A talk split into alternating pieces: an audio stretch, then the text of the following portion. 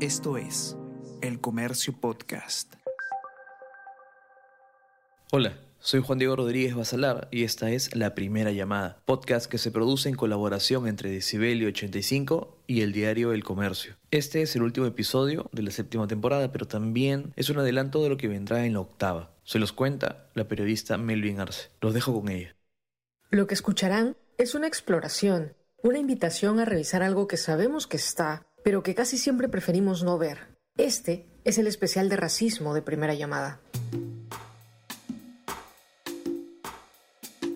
El racismo nos atraviesa y nadie se salva. Así que conversamos con actrices y actores para que compartan esas ocasiones en las que vivieron o presenciaron actos racistas, ya sea dentro o fuera de los escenarios. Hola, mi nombre es Stephanie y estas son mis experiencias. Stephanie Orue, Callao, 1987. Al principio en la promoción éramos un montón, el grupo era recontra variopinto, entonces estaba desde la que quería ser modelo, pero había llegado a estudiar teatro, desde el que estaba probando ta ta ta, o si no otras que ya tenían otras otras carreras y ya la tenían clara, y como yo que había salido del colegio y todo era nuevo y estaba enamorada del teatro, ¿no? Stephanie entró a estudiar teatro en el TUC, la escuela de la Universidad Católica. Estamos en el 2002. Ella llegaba con... El sueño de hacer televisión también. Bueno, y ahí digamos que fue quizá uno de los primeros momentos en que de repente esa idea se fue instalando, pero sin yo haber llegado siendo muy consciente de que quizás sí me iba a exponer a eso, que era muy difícil entrar a la tele, este, primero porque el mercado, digamos, estaba acaparado, ¿no? Por, por personas, por actores, actrices que tenían otro tipo físico que yo, muy distinto. ¿Y qué pensar ser protagonista? Porque Natacha era rubia y yo que había entrado soñando con ser María Emilia de la novela José Enrique y María Emilia, dije, wow.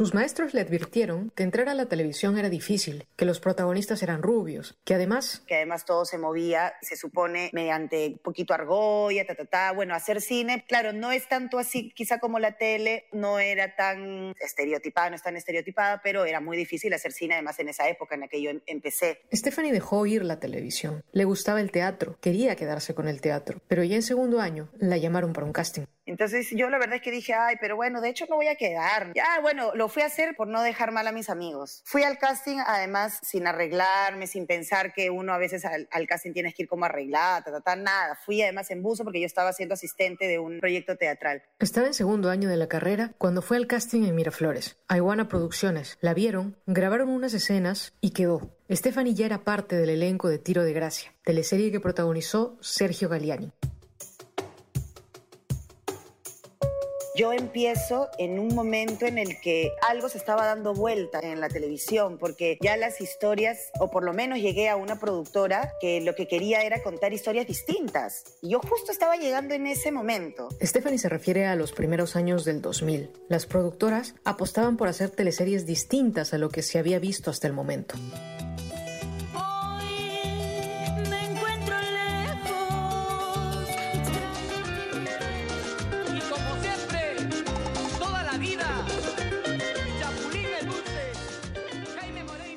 Y entonces empecé, primero hice Tiro de Gracia, que era un personaje importante, interesante, y luego la his- bien- vino la historia de Chapulín el Dulce, que era la historia de este provinciano, Chapulín el Dulce, músico, que además era una, una persona muy reconocida, tenía mucho público, tiene mucho público, y yo era la mejor amiga de Chapulín. Entonces ahí empezó todo a darse de, de forma distinta. Y luego vino el gran reto.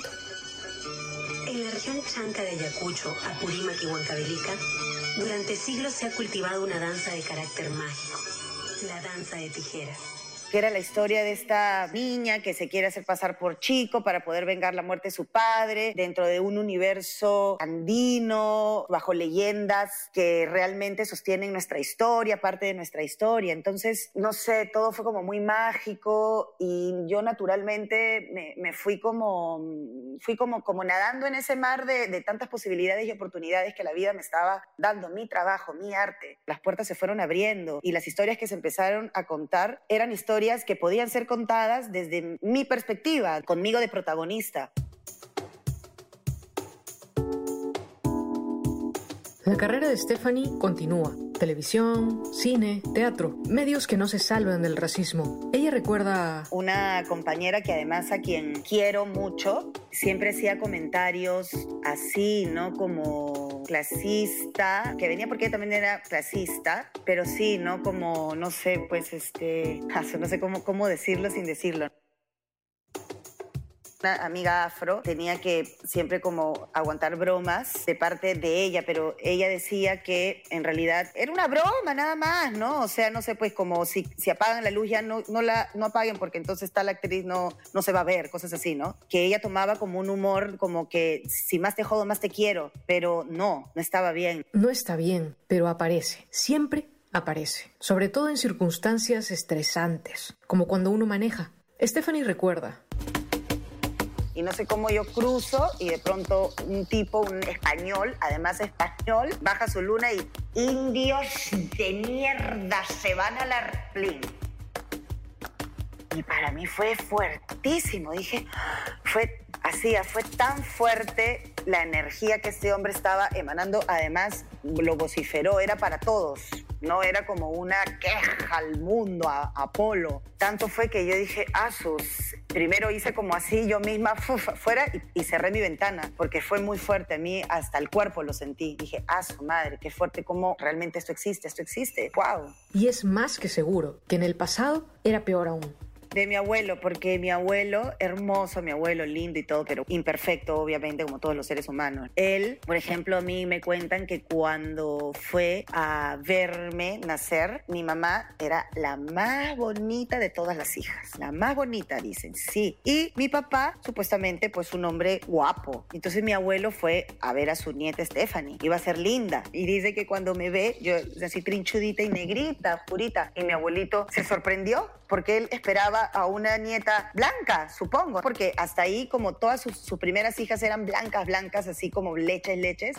A mí sí me han contado que él se sorprendió porque no esperaba pues que su nieta, de la, una de sus hijas de la más bonita, pues sea así tan oscurita, ¿no? Tan cholita, ¿no? Y además mi abuelo, o sea, sí, pues arrastraba eso porque además mi, mi abuela es así, es, es andina, tiene el- es norteña, pero tiene el tipo andino. Y yo sí sé que él era, a veces se pasaba y era un poco brusco con ella, ¿no? Entonces eso como que se fue dando y gracias, o sea, a, digamos, obras he llevado arriba el orgullo de nuestra raza.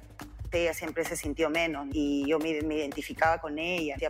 Y de este tema sí lo he conversado bastante con ella. Le he dicho, abuelita, tienes que ser, estar orgullosa. Nosotros somos cholas orgullosas. Qué lindo nuestro cabello, qué lindo nuestro color. Sí, pues, ella también. Pero antes no era así, porque antes se le insultaba. Esa conversación cobró más sentido gracias a Las Tres Viudas, obra de época que se montó en el Teatro La Plaza en el 2005. Stephanie hizo de Juanita, la empleada doméstica, la criada. ¿Cómo eres, cholita ingrata? Mala soy, pues.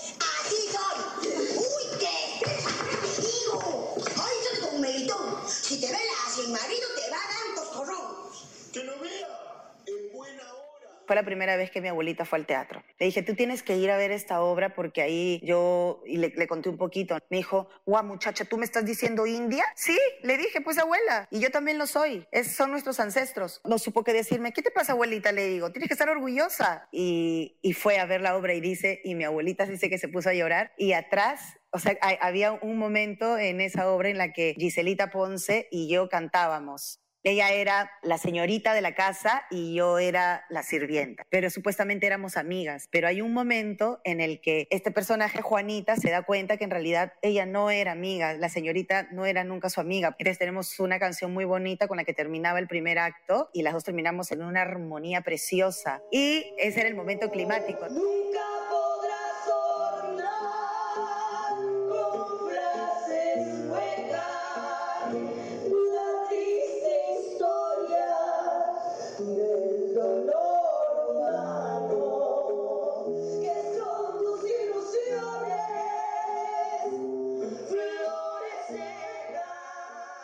Y mi abuela dice, el día en que fue, dice que escuchó que dijeron, uy, la cholita se la llevó de encuentro, pero ella lo dijo ya desde otro lado. Y eso me, me tocó mucho el corazón y yo, abuelita, ¿te gustó? Oye, Stephanie, te pasaste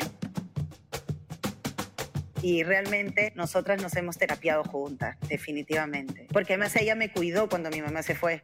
Porque cuando empiezo a estudiar, yo fui a, o sea, yo quería ir al psicólogo porque tenía eh, como momentos, instantes de tristeza que ahora yo sé que son, eran consecuencia de los cinco años que no estuve viviendo con mi mamá porque ella se fue a Estados Unidos a trabajar. Entonces, justo en mi adolescencia, ella se va y ahí literalmente perdí la voz. Así perdí la voz porque yo era una niña tartamuda y yo, de, digamos, de, de, los, de mis primeros años de niñez que cantaba mucho y que me hacían cantar en el dejé de cantar. Pero el teatro, ya cuando empecé a sumergirme mucho más, me volvió a empoderar, me hizo reconocerme, me hizo conocerme, abrazarme, por, por todos esos valores que tú aprendes dentro de esta chamba, de este espacio. Además, un poco lo que yo traigo también a la familia es eso, es ver, oigan, esto no está bien, esta herencia que nos han traído no es la correcta. Y un poco a través de mis experiencias y mi sensibilidad por mi arte, por el arte, es que también mi familia se ha ido dando cuenta que, digamos, hemos estado envueltos por eso, ¿no? Por, por, por herencias que no, están, que no son buenas, que no son sanas, que son tóxicas.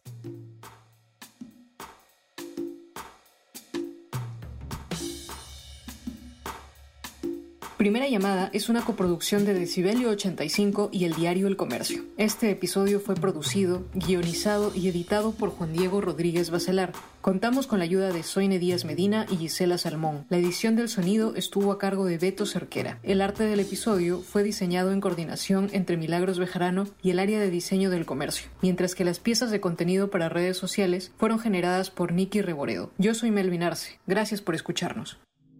Esto es el Comercio Podcast.